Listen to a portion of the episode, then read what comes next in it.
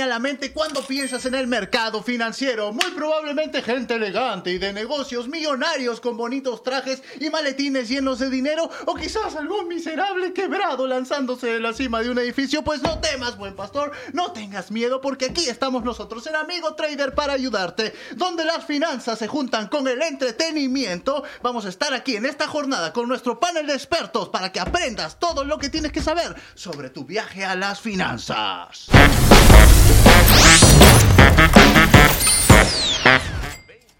Sean bienvenidos al podcast mi, mi, mi, mi, amigo trader. Durante los siguientes 19 episodios haremos que todo lo relacionado con el mercado financiero se haga sencillo, sumamente fácil. Yo soy José Miguel Calderón, vengo desde Perú. Muy probablemente ya me conoce, señorita, por mi labor como la máxima autoridad del mundo motor en mi canal de YouTube, El Dios de los Autos. Y estoy, como siempre, acompañándonos aquí con mi buen amigo Sebastián. Hola José, hermano, ¿cómo estás? Y hola, Erla querida, qué rico tenerlos de nuevo. Para los que no me conozcan, soy Sebastián Suárez. Eh, aparezco en redes sociales como Sebastián Raya Piso Irreverente. Soy de Bogotá, Colombia. Tengo estudios en economía y soy empresario de la inversión. Es decir, me gusta traer inversiones reales a personas reales. Y en este podcast estamos aprendiendo ya a invertir con seguridad y con propiedad. Excelente, Sebas. Bueno, yo quiero invitar a todos nuestros oyentes a que si todavía no has escuchado los episodios anteriores, pues vayas y regreses con nosotros porque vas a aprender muchísimo antes de tocar el tema de hoy. Además, también te invito a que nos visites en nuestro canal de YouTube, en donde vas a tener todo de una forma audiovisual, ¿ok? En eh, Amigo Trader es en YouTube. También puedes seguirnos en Instagram como Amigo Trader es y por supuesto también en TikTok. El enfoque de nuestro programa es que para que cualquier persona puede aprender conceptos básicos del mercado financiero, pues aquí estamos. La jerga, la influencia externa, el papel del gobierno, los bancos centrales, las materias primas, aprender sobre gráficos y mucho más. Como siempre, con la ayuda de nuestros expertos y, por supuesto, Sebastián, vas a presentar hoy a nuestra invitada de hoy. Ella es impresentable porque me, deja perdido con su hoja de vida tan maravillosa.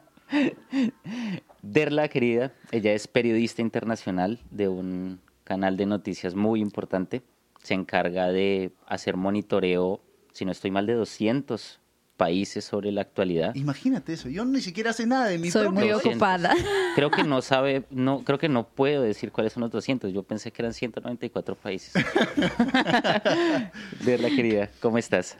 Estoy bien, muchas gracias por la invitación de nuevo. Creo que ya soy de la familia de Amigo Trader. Con mucho gusto volví aquí.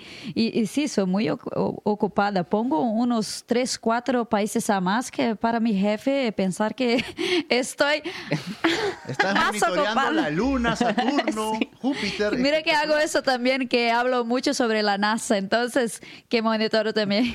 Increíble. y Marte. Y bueno, chicos, soy de Brasil. Soy Derla Cardoso, en las redes sociales estoy como Derla Cardoso también. Y bueno, lo que hago en la práctica es descifrar lo que está pasando en el mundo, para las personas que están en la casa porque todo influye en nuestra vida y claro, en nuestras finanzas personales. Espectacular, Sebas. El tema de hoy, ¿qué tenemos con Derla para ayudarnos? Vamos a hablar de macroeconomía, ¿no es así? Vamos a profundizar un poco más sobre macroeconomía. Ya en episodios anteriores lo tocamos el tema de macro y micro. Para hacer un recorder y súper rápido, la macroeconomía sería como el estudio de todos los valores agregados de la economía tienen que ir a ver el capítulo 3 para entenderlo mejor. Y la microeconomía es toda la interacción de los agentes con su entorno. ¿Y qué tal? Vamos a hablar entonces hoy de bancos centrales que son muy importantes. ¿Qué te parece? Yo tengo una gran duda sobre esto porque eh, yo vivo en Panamá, soy peruano, pero vivo en Panamá y alguna vez vi por ahí en un video de YouTube que Panamá no tiene banco central. ¿Esto es, verdad, Sebastián? O sea, ¿cada país tiene su propio banco central? Mira que es, es muy... es muy curioso, es muy curioso porque gracias a una conversación fue que me di cuenta, eh, yo pensaba que sí, que todos los bancos centrales tenían, sin embargo, no, no es cierto. No todos los bancos centrales, no todos los países tienen bancos centrales. De hecho, podemos decir, podemos hablar de tres. El primero, sorpresivamente, es Panamá. Necesitamos un podcast completo para entender por qué. El segundo es Andorra y el tercero es Mónaco. Sin embargo, son casos súper, hiper, mega especiales y atípicos. Entonces, ¿qué podemos entender como un banco central? Sí, eh, porque la, la, regla es que cada país o región tiene un banco central. Por ejemplo, de región podemos hablar de la Unión Europea que tiene el Banco Central Europeo. Entonces podemos pensar que un banco central es en la verdad un banquero de los bancos. Entonces, ¿qué haces? Una de sus funciones es controlar la cantidad de moneda que circula en un país. Y mm.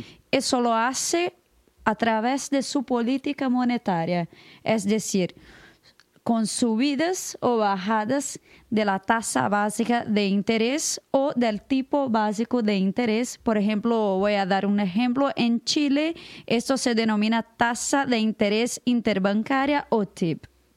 Excelente, de verdad yo creo que para eso necesitamos un meme, ¿ah? el meme de los chicos diciendo, oh, el banquero de los bancos, o sea, suena demasiado crack. Es sí, sí, porque totalmente, ¿no? Pensabas que el banco era el señor de los señores, no, hay un banco para los bancos, el Banco Central del país. El Banco Central es el Sauron de los bancos. Sí. Sebas, cuéntame, ¿para qué sirven los bancos centrales entonces? De hecho, hay, hay un hay un tipcito, y es que el señor de los señores no es ni siquiera los bancos centrales, porque no sé si sabían que los bancos centrales tienen un banco. También. También tienen un banco. ¿Qué? Que no se acaba nunca eso. Nunca se acaba, que es el Banco de Pagos Internacionales que está en Basilea, en Suiza. Entonces, así, tip súper coctelero. Sin embargo, para entender bien para qué funciona eh, la banca central, es justamente es el banquero de los bancos centrales. ¿Qué significa eso? Que el banco de central le presta dinero a los bancos comerciales, que son los que con, los que con nosotros tenemos trato. ¿Qué significa eso?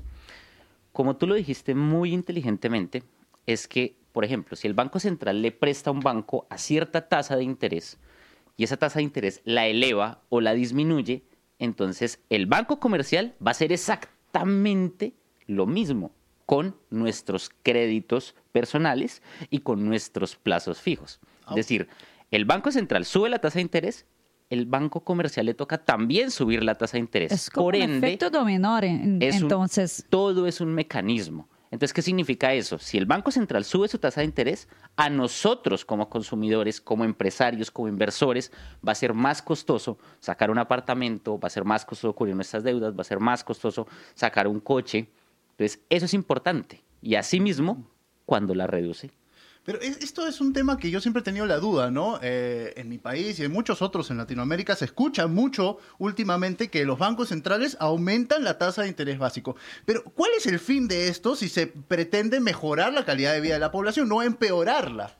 Sí, mira, eh, yo pienso que, que, eso lo hace para, al contrario, mejorar la, la, situación de un país.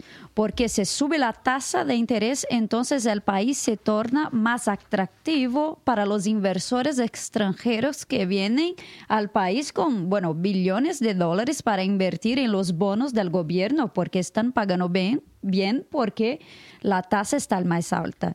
Y como hay más dólares en el país, entonces la moneda extranjera se torna también más barata. Entonces podemos pensar en la práctica que las personas que tienen ganas de eh, estudiar al extranjero, por ejemplo, hacer un viaje, es más fácil porque la moneda, el dólar, está más barato. Y también la vida práctica, porque, por ejemplo, nosotros tenemos que consumir un montón de productos que son importados. Entonces importamos el trigo para hacer el pan, y el dólar está barato, entonces en consecuencia la comida también se queda más barata. Entonces creo que lo hace justamente para mejorar la situación de la población.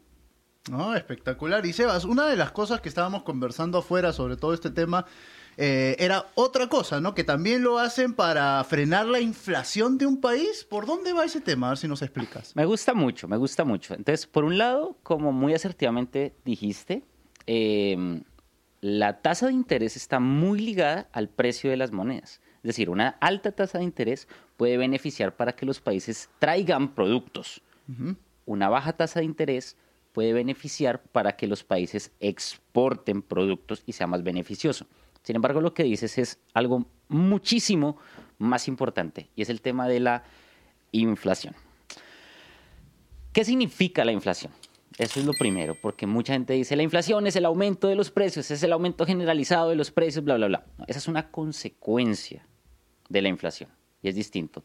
Tú lo dijiste y es que los bancos centrales se encargan de regular la cantidad de billetes que tiene una economía, literalmente la cantidad de billetes que tiene una economía. Entonces, cuando existen mayor cantidad de billetes que la producción de un país, es decir, que la cantidad de coches, de apartamentos, de comida, de servicios. Entonces, cuando hay más cantidad de billetes, ¿qué pasa? Que las personas tienen mayor poder de compra sobre esos productos y como los productos no se pueden multiplicar en cantidad de la noche a la mañana, que es algo que sí puede hacer el Banco Central con los billetes, el Banco Central puede mañana imprimir el doble de billetes fácilmente. La producción no. ¿Qué significa eso? Que hay un desequilibrio entre la oferta de billetes y la oferta de servicios. Ese desequilibrio se llama inflación, oh. porque la única manera para que alcancen los productos es subiendo los precios. ¿Listo? Entonces, cuando hay una alta inflación, ¿qué pasa? Que los bancos tienen el mecanismo de subir las tasas de interés. ¿Para qué? Para desincentivar el consumo. Frenar el consumo. Y, y también, bueno, en los últimos meses nosotros todos creo que vivimos una alta de la inflación que también es un desenlace de la pandemia porque los, los bancos centrales de casi todo el mundo bajaron muchísimo la tasa de interés para que las personas consumieran. Y lo que pasó es que los precios subieron. Entonces estamos viviendo eso todos nosotros. En todos lados. No eh. solamente la tasa de interés la bajaron, sino que se pusieron, unos países se pusieron a imprimir billetes también para poder la gente se quedó sin trabajo. Sí. Entonces se pusieron a imprimir billetes, entran billetes en la economía y se ponen a pedir deudas internacionales como al Fondo Monetario Internacional y llegan más billetes a la economía. O sea, todos esos subsidios que han estado dando los países salen de billetes que imprimen en el momento. O que piden prestados a entes internacionales. Ah, increíble. Y mira, muchos pensamos, no, que se están gastando toda la plata del Estado regalándola a la gente, ¿no? Pero no necesariamente es eso, es que se están endeudando o están imprimiendo. Claro. Sí, y, que lo, y que lo pasó también, chicos, es que ahora que estamos que la peor parte de la pandemia se pasó, las personas volvieron a, bueno, encontrar trabajo y salir de viaje, consumir más y lo que pasó es que las empresas no pueden atender toda esa demanda. Entonces, lo, todo lo que estamos pasando ahora es incluso un desenlace también que empezó en 2020 es que ahora que estamos viendo todo lo que está pasando. En este momento, después de la pandemia, se están pagando los platos rotos por haber impreso tantos billetes y por haber metido tantos billetes a la economía. Eso es algo que tenemos que comprender para nuestras inversiones, de que todo se vuelve, me, me, pareció chistoso eh, cómo le está dando, un mecanismo holístico en la economía. Ay, qué sí, ya empezó. ya empezó. ¿Dónde vamos ahora? esta es Economía con Sebastián Irreverente. Espectacular. bueno, entonces, este, al final, en resumidas cuentas, ¿el efecto de esto para la economía de un país es bueno o es malo? A ver, mira, eh, te lo voy a resumir así. En, en economía, ¿qué es bueno y qué es malo? Porque lo bueno, o sea, una moneda barata es muy bueno para los exportadores. de, una moneda cara es muy bueno para los importadores. ¿sí? Una, si yo soy ahorrador, me beneficia que la tasa de interés sea alta. Si yo soy prestamista, un empresario, me beneficia que esté baja. ¿Qué es lo que importa? ¿Lo que importa es el efecto en los países o lo que importa es el efecto en nuestros bolsillos? Que es distinto. Yo siento que de pronto ahorita podemos aclarar esta duda con, con alguna intervención de alguno de nuestros oyentes. Sin embargo, ten en cuenta algo. Y vamos posiblemente a tomar esto más adelante y es el tema del ciclo económico. Muy rápidamente. ¿Qué es el ciclo económico? Es que las economías de los países se comportan como una onda. Pensemos en la, la onda así. Los países siempre suben, siempre tienen prosperidad, y siempre tienden a tener también recesiones, depresiones económicas y a medida de que vamos pasando por el ciclo económico, se van modificando las tasas, se va modificando la cantidad de dinero, se va modificando el desempleo, se va modificando la inflación, porque todo se junta maravillosamente. Creo que el papel de un buen inversioni- inversionista entonces es saber qué hacer en todas las partes del ciclo económico. Es Eso que detectar, nosotros es vamos a aprender aquí en este podcast. Es detectar el ciclo económico. Muy, muy bien. No le va a ca- no Porque caer creo que hay oportunidades En todo lado. incluso en- durante la recesión. ¿sí? La recesión para mí son las mejores oportunidades porque hay muchas cosas baratas. Espectacular, espectacular. Bueno, yo creo que este tema va para mucho más y seguramente lo vamos a ramificar en los próximos episodios, ¿no es así? No se olviden, queridos oyentes, que en la descripción de, si nos ves en YouTube, del video o en la descripción del podcast, vas a encontrar todas las referencias que nuestro amigo Sebastián eh, pueda dejarnos. Si tú quieres revisarlas, leerlas, eh, no lo recomiendo, sinceramente, me quedé dormido. La- Especialmente la parte holística. En la parte holística Me vamos a interesó. leer- Vamos a leer el tarot de las finanzas. En serio, increíble. Bueno, entonces, esta es la parte en donde a mí me gusta mucho porque va a participar justamente, como dices, uno de nuestros oyentes. Y nos vamos Bueno. al segmento La vida financiera sin complicaciones, donde presentamos uno o más ejemplos con una situación de la vida diaria financiera cotidiana de uno de nuestros oyentes. Pero yo lo decía en broma, también hay hoy. Todos los No días, friegues. va a haber, Bueno, pero tiene que haber, pero Estamos activos, papi. Son muy participativos. tírate una difícil, o si no, no te tires nada. A ver, ¿qué nos dice Marisol? Ya, a ver. Hola, yo soy Marisol, tengo 28 años y tengo una duda. ¿La tasa de interés bancaria interfiere en, a la hora de invertir? Por ejemplo, cuando la tasa está alta, sería un buen momento para comprar un apartamento porque yo voy a casarme y quiero comprar uno. No te cases. bueno, eso es bueno.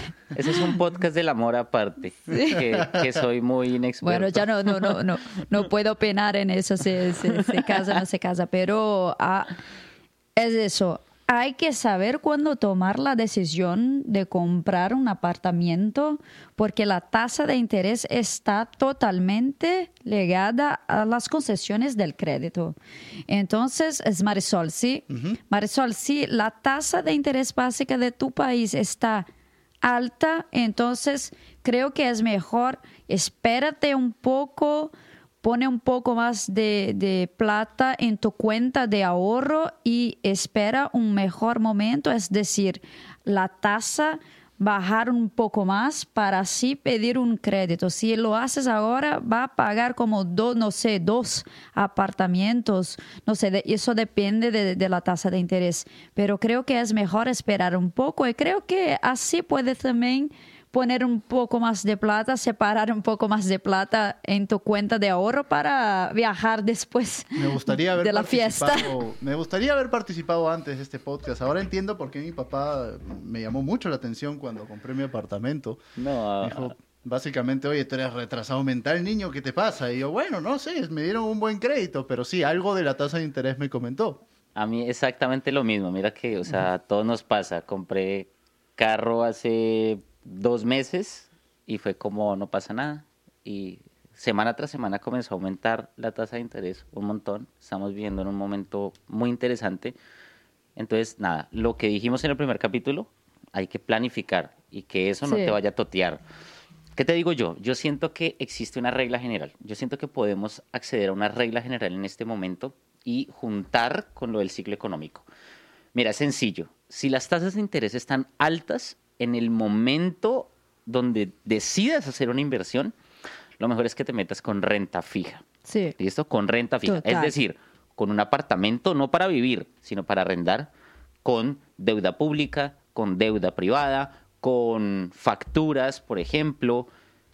Pero si la tasa de interés está baja, está muy bajito, pues ¿para qué vas a meterlo en renta fija si te van a pagar una miseria Sí. por la deuda? Entonces, ¿qué puedes hacer ahí? Meterte en la renta variable, que ya hablamos también de eso, que es básicamente invierte en bolsa muy, pero muy responsablemente. Entonces, si detectamos el ciclo económico, que no es muy difícil saber que, por ejemplo, en estos periodos, siento que va a ser un periodo más largo de un año, mucho más largo, estamos en periodos de crisis. Entonces, sabemos que posiblemente hay que encontrar o una muy buena ganga en acciones o podemos explorar la renta fija. Y, creo que solo un- para comentar un poquito más del caso de Marisol, creo que un factor importante también en eso es la ansiedad. Si la tasa está alta, espérate, acálmate, porque va a ser mejor en el futuro. Entonces, lo mejor, de nuevo, es esperar un poquito más. Entonces, hay el factor de la ansiedad también ahí. Mira, para terminar muy rápidamente, no podemos ser, eso lo vamos a tocar en, vamos a tocar en unos capítulos, y es el tema de que la gente tiende a ser contraintuitiva en el tema de las inversiones. Cuando la masa de personas tiende a hacer algo, el buen inversor es el que hace completamente lo contrario. Es muy importante eso. Si nosotros seguimos a la masa, nunca vamos a ser buenos inversores, porque la masa tiene algo no se vayan a abordar ciclos de información asimétrica. Ay, qué gracioso. Entonces es importante, pero, pero, pero vamos a ir Claro. con calma en eso. Bueno, ¿Listo? entonces yo voy a ser un inversionista de primera, ¿eh? Todo el mundo que compra Toyota, Nissan y yo compro Alfa Romeo, BMW, carros que después de una semana ya están fallando. Soy inversionista, pero de primera, ¿eh? ¿Y, y tu consejo para Marisol? Bueno, mi consejo para ti, Marisol, es primero, no dejes de ver el primer episodio de Amigo Trader, donde se habla a fondo de todo el tema que Sebastián te está recomendando. Y, por supuesto, mi otro consejo es, no compres un apartamento solo porque te casas. Cómpralo porque lo va a pagar tu esposo y en caso de que haya un divorcio, tú te lo quedas. ¡Buya! Espectacular. Entonces, nos acercamos al final de nuestro episodio, ¿ok?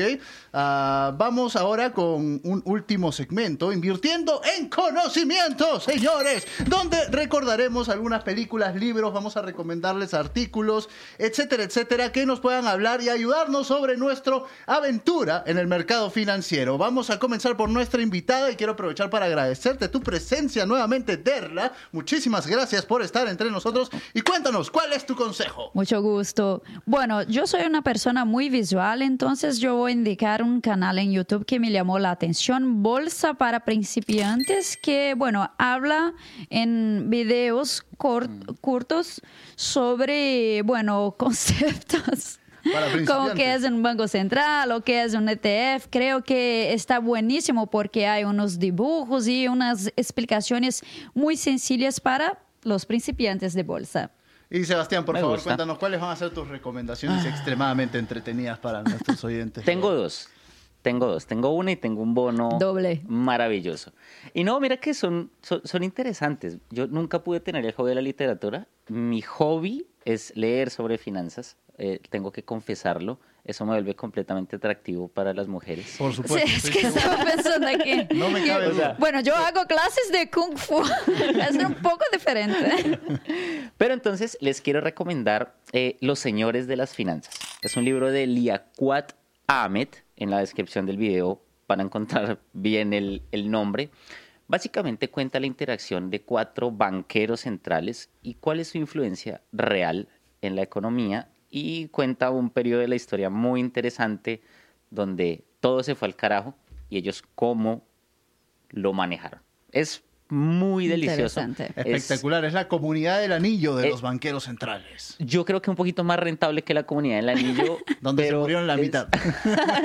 Exacto. Pero entonces es muy bueno. Y el bonus es, es, es una grata sorpresa para mí, porque lo leí hace mm, no mucho, como unos cuatro meses, y se llama Economía 3.0. Economía 3.0 es un...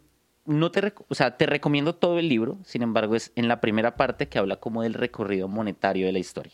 Es decir, desde el trueque hasta lo que estamos hablando de los bancos centrales, un poco de la historia y culmina con que el futuro son las criptomonedas. Eso lo vamos a charlar. Estoy, no estoy de acuerdo. Sin embargo, leamos con propiedad, o sea, no con fanatismos. Ese lo escribe Borja Ruiz Reverter, que para mi grata sorpresa es brasilero, Ah, fenomenal, entonces. de la Universidad de Paraíba. Y tiene nombre intelectual. Yo Tiene le creo, nombre. yo le creo. Tiene un nombre muy de profe, es súper fácil de leer, súper entendible. Entonces, pues espero lo disfruten y que nos cuenten en redes sociales a ver qué tal. Claro, Vale. claro. No dejen de seguirnos, ya lo saben, en el Instagram, también en YouTube, también en TikTok como Amigo Trader es. Y ahí pueden dejarnos todos sus comentarios, recomendaciones, insultos, lo que quieran, de verdad. O sea, es un país libre. Eh, y bueno, ahora llegó la hora de mi recomendación.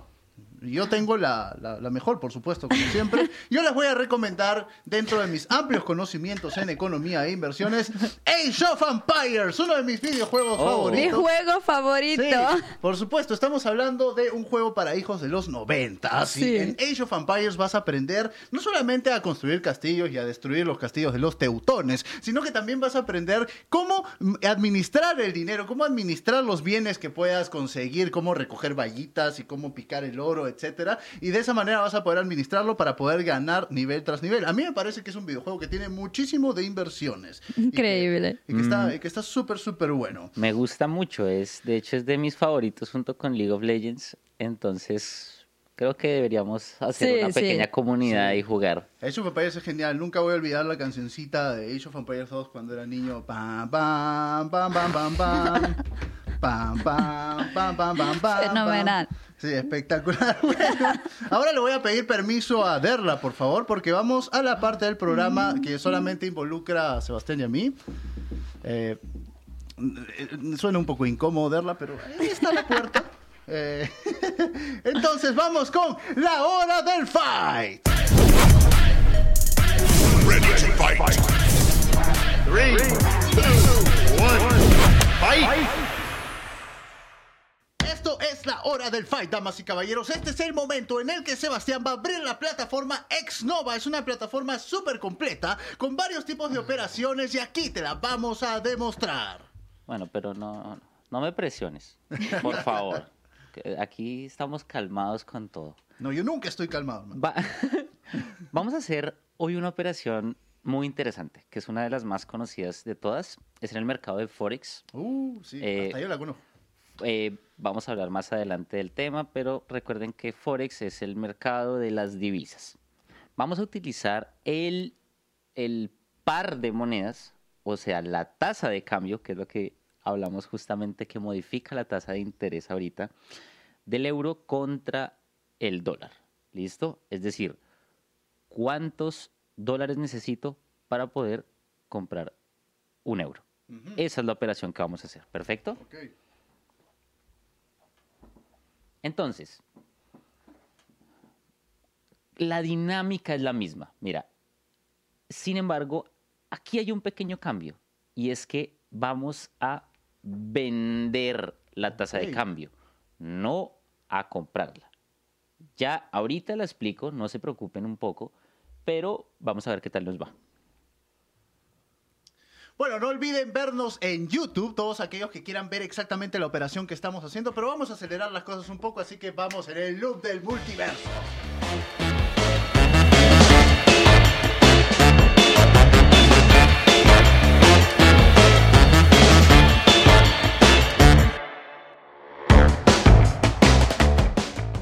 Y estamos de vuelta, caballeros. Entonces, cuéntame, Sebas, ¿en dónde estamos?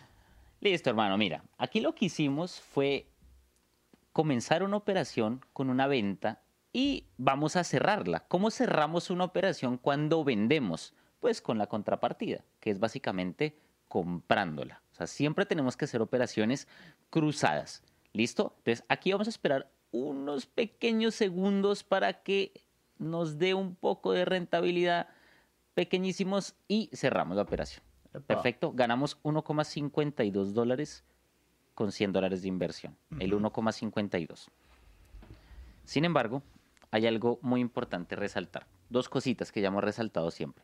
La primera, acá no compramos el activo, sino que lo vendimos. ¿Qué significa eso? ¿Cómo puedo vender algo que no tengo? Es muy sencillo.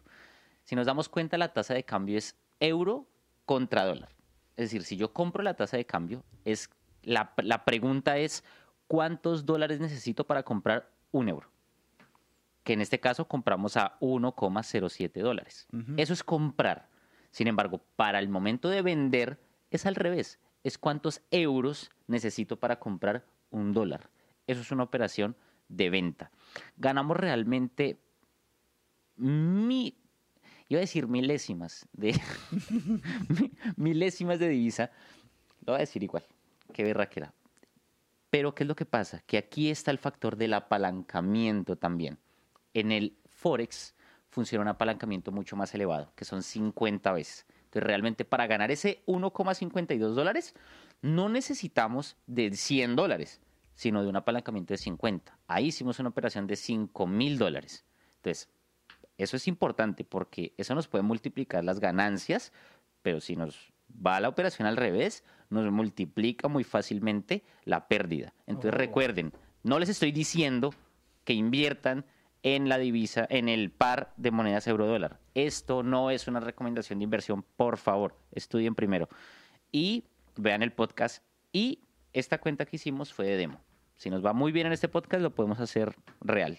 Espectacular. Y si quieres ver la operación, no dejes de seguirnos en nuestro canal de YouTube, Amigo Trader S. Y esto fue la hora del fight.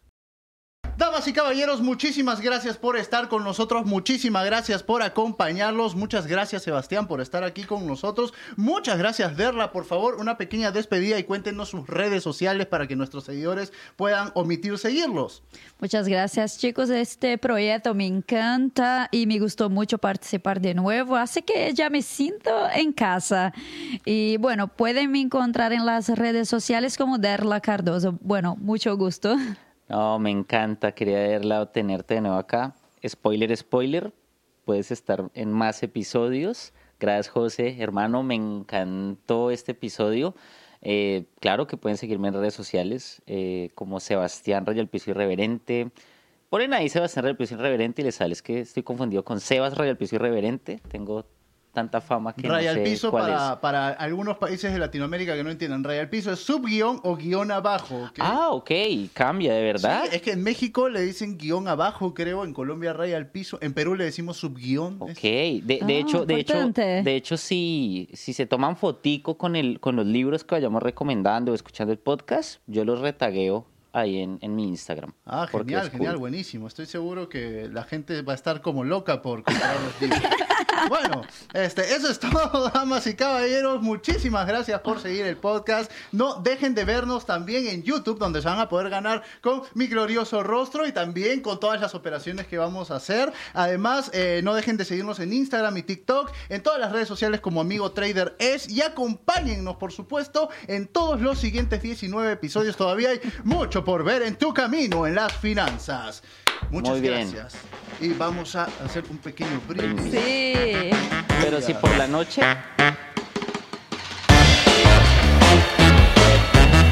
Se llama, si tú quieres aprender a descubrir tus verdaderos fallos psicológicos, invierte.